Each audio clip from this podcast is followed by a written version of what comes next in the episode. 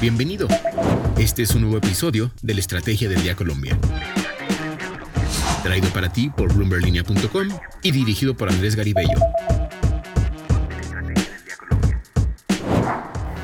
Feliz jueves. Hoy Bloomberg Línea revela que el primo de la ex primera dama, María Juliana Ruiz, trabaja para el presidente Gustavo Petro en un cargo en el exterior. Además, hablaremos de las causas de la baja del dólar y de lo que dijo el ministro de Hacienda, José Antonio Campo, sobre la idea de que Colpensiones sea también un banco. Soy María C. Suárez y esto es La Estrategia del Día, edición Colombia. ¿De qué estamos hablando? Con la llegada del gobierno de Gustavo Petro, el primero de izquierda en la historia colombiana, hubo un remesón para quienes ocupaban los cargos de la administración del expresidente Iván Duque.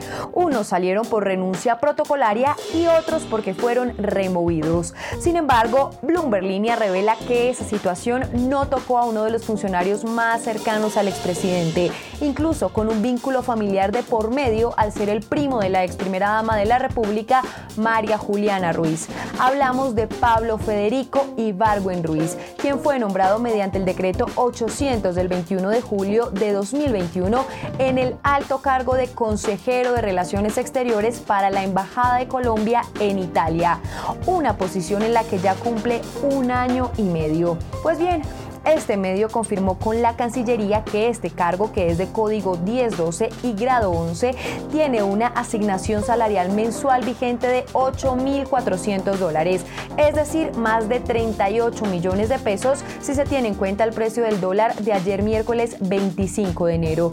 Pues ese monto que recibe cada mes viene de un sueldo básico sumado a una prima especial y a una prima de costo de vida. Bloomberg Línea también confirmó dos datos adicionales. El primero, que Ibargüen Ruiz ya residía en Italia cuando fue nombrado por el esposo de su prima, el expresidente Iván Duque, en el cargo de servicio exterior.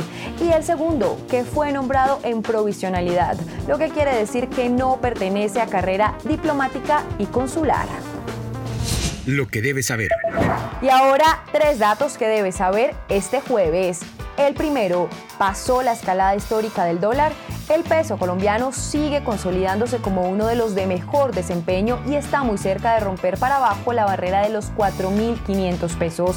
Esto a pesar de que a inicios de 2023 superó, recordemos, la barrera de los 5.000 pesos. Pues bien, ayer miércoles la divisa abrió la jornada 4.508 pesos, 37 pesos por debajo de la tasa representativa del mercado que rigió ayer. Tocó un precio mínimo durante el día de 4.504 pesos. Hoy la tasa representativa del mercado con la que amanece Colombia es de 4.538 pesos. Pero hablemos de por qué está bajando la divisa. Escuchemos a José Ignacio López, director de estudios económicos de Corfi Colombiana el peso colombiano eh, efectivamente se está apreciando. Buena parte de eso es un fenómeno global. La principal razón eh, de esa apreciación es como contraparte la devaluación del dólar. El dólar se está devaluando frente a muchas monedas, en particular frente al euro, eh, como es resultado de unos datos de inflación que empiezan a corregir y indicadores adelantados que sugieren que va a haber una corrección importante en la inflación en Estados Unidos, sobre todo en el segundo semestre, y eso pues da pie a pensar que ya la Reserva Federal está eh, muy cerca de terminar su ciclo de tasas de alza de tasas de interés. El segundo, este miércoles la ministra de Minas y Energía, Irene Vélez, citó a una rueda de prensa para, entre otros, aclarar las informaciones relacionadas con el informe que presentaron en diciembre referido a los recursos contingentes y prospectivos y las reservas probadas. Manifestó que este documento no tiene nada de falso y que no es un informe de reservas, sino un balance de recursos para la transición energética justa. Escuchemos lo que dijo la jefe de la cartera de Minas. Pretender que este documento es un documento que es el informe de las reservas es un error, pero nosotros no hemos cometido ese error. Aquí alguien más está diciendo que ese documento es lo que no es. Y para nosotros es muy importante que se sepa que efectivamente el informe de reservas se presenta anualmente en mayo de cada año por la Agencia Nacional de Hidrocarburos. No estamos suplantando esa responsabilidad misional, lo que estamos haciendo es un documento de análisis. Y aquí me parece crucial hacer la pregunta, ¿por qué tendríamos nosotros desde la cabeza de este sector que ignorar nuestros recursos de gas? ¿Por qué tenemos que darle la espalda a los recursos que las empresas están diciendo que son hallazgos en los proyectos que tienen actualmente? Y el tercero, Newbank, la plataforma digital de servicios financieros que se ha consolidado como uno de los jugadores mejor capitalizados de la región, con una posición de 3,8 mil millones de dólares, informó que con corte a septiembre de 2022 mantuvo una estructura de costos 85% menor a la de la banca tradicional. Una apuesta importante en este frente, manifestó la empresa, ha sido el avance hacia el desarrollo de una plataforma global que le permita un rápido crecimiento para escalar a nuevos segmentos, productos y mercados de forma mucho más ágil y eficiente. El negocio de la semana.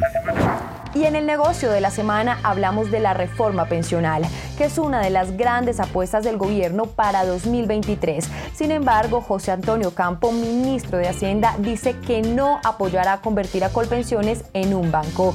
Y es que recordemos que este lunes Bloomberg Línea reveló que los encargados de estructurar la reforma pensional tienen en sus planes que Colpensiones se convierta en una AFP, una administradora de fondos de pensiones, y que tenga facultades de banco. Sin embargo, para el ministro Ocampo, esa no es una buena idea. Abro comillas, el Ministerio de Hacienda no apoya y no va a apoyar que Colpensiones sea banco. Eso es algo que no existe en ningún lugar del mundo. Los fondos de pensiones no pueden actuar como banco. Cierro comillas, dijo el ministro.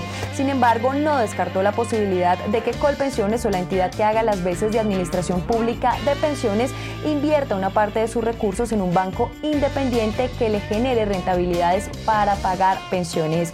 Asimismo, el titular de la cartera financiera colombiana sostuvo que los topes de los pilares aún están en estudio y que serán los equipos técnicos los que definan cuáles son las posibilidades fiscales de la nación. Para leer más detalles visite ahora mismo bloomberlinia.com. Recuerden seguir este podcast y activar la campana para recibir las notificaciones de cada episodio y así estar al tanto de lo que pasa con la economía y los negocios. Los invito también a que visiten bloomberlinia.com donde pueden ampliar cada uno de los temas que tratamos hoy. Y no olviden que acá está la información independiente que une a América Latina. Nos escuchamos mañana. Esta fue la Estrategia del Día Colombia dirigido por Andrés Garibello, producido por Arturo Luna y Daniel Hernández. Que tengas buen día.